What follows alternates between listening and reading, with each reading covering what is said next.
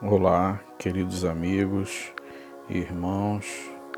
Quem fala é Adriel Castro, canal de Pai para Filho, mensagem de Deus para os nossos corações. Hoje a meditação de hoje tem como título Onde está o seu coração?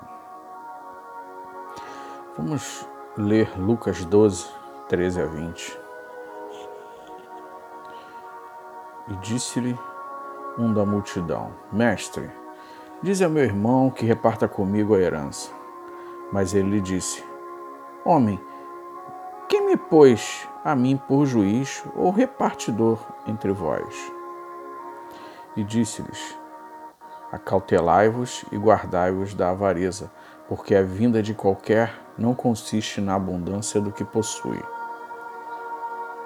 E propôs-lhes uma parábola dizendo: A idade de um homem rico tinha produzido com abundância e razoável entre si, dizendo: Que farei?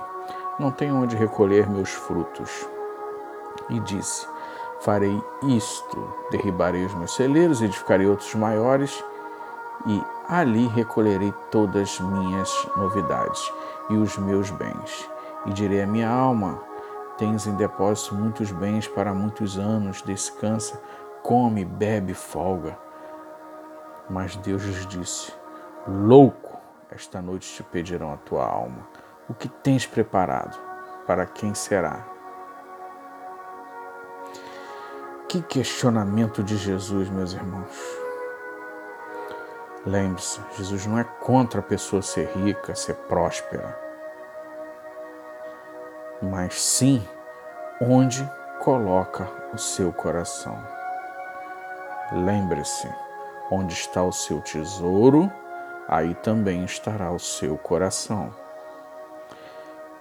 Veja um exemplo. Uma pessoa tem um sonho de ter um sítio, uma casa de praia. Aí ele vai orando, pedindo a Deus essa bênção. Não perde um culto sequer. E Deus responde fazendo prosperar seus negócios, suas finanças, e com isso ele tem condição financeira de comprar o tão sonhado sítio ou casa de praia. Só que aí começa a mudar o foco da adoração. Ele já não vai mais com frequência aos cultos, pois está aproveitando o sítio ou a casa de praia com parentes e amigos. Já quase já não ora mais, já quase não, não lê mais a palavra, a palavra de Deus.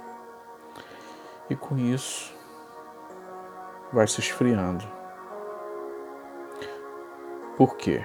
Porque o seu coração está no seu patrimônio, que é o que lhe está trazendo orgulho. E você, meu querido amigo, irmão, onde está o teu coração? Em Deus ou em seus bens, patrimônios?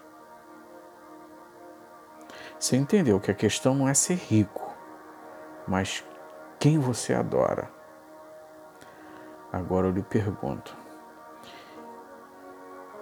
e se essa noite a morte chegar para você? Onde você vai passar a eternidade? Eu tenho certeza que Deus está e vai prosperar seus caminhos por onde quer que você for. As bênçãos te seguirão, mas não perca o foco da adoração, que é somente a Deus, que é bendito eternamente. Caso você esteja afastado dos caminhos de Deus, não deixe para depois. Volte para Jesus. Ele está de braços abertos a lhe esperar. Não sei em que local você está agora, mas se possível, baixe sua cabeça, feche seus olhos, ore entregando a sua vida a Cristo. Jesus está te esperando. Você não tem noção da festa que tem no céu quando um pecador se arrepende. Lembra sempre do último versículo que lemos. Esta noite te pedirão a sua alma, para quem tem preparado e para quem será. Lembre-se disso. Não deixe essa decisão para depois, onde você vai passar a eternidade. Tem um louvor que sua letra diz assim: O rei está voltando, o rei está voltando, a trombeta está soando, o meu nome a chamar. Sim, o rei está voltando, o rei está voltando. Aleluia, ele vem me buscar. Estamos vendo muitas coisas acontecendo e as Escrituras estão se cumprindo. Cuidado, meu irmão, minha amiga, meu amigo. Tome a decisão mais certa na sua vida e entregue seus caminhos a Jesus. Volte para Jesus.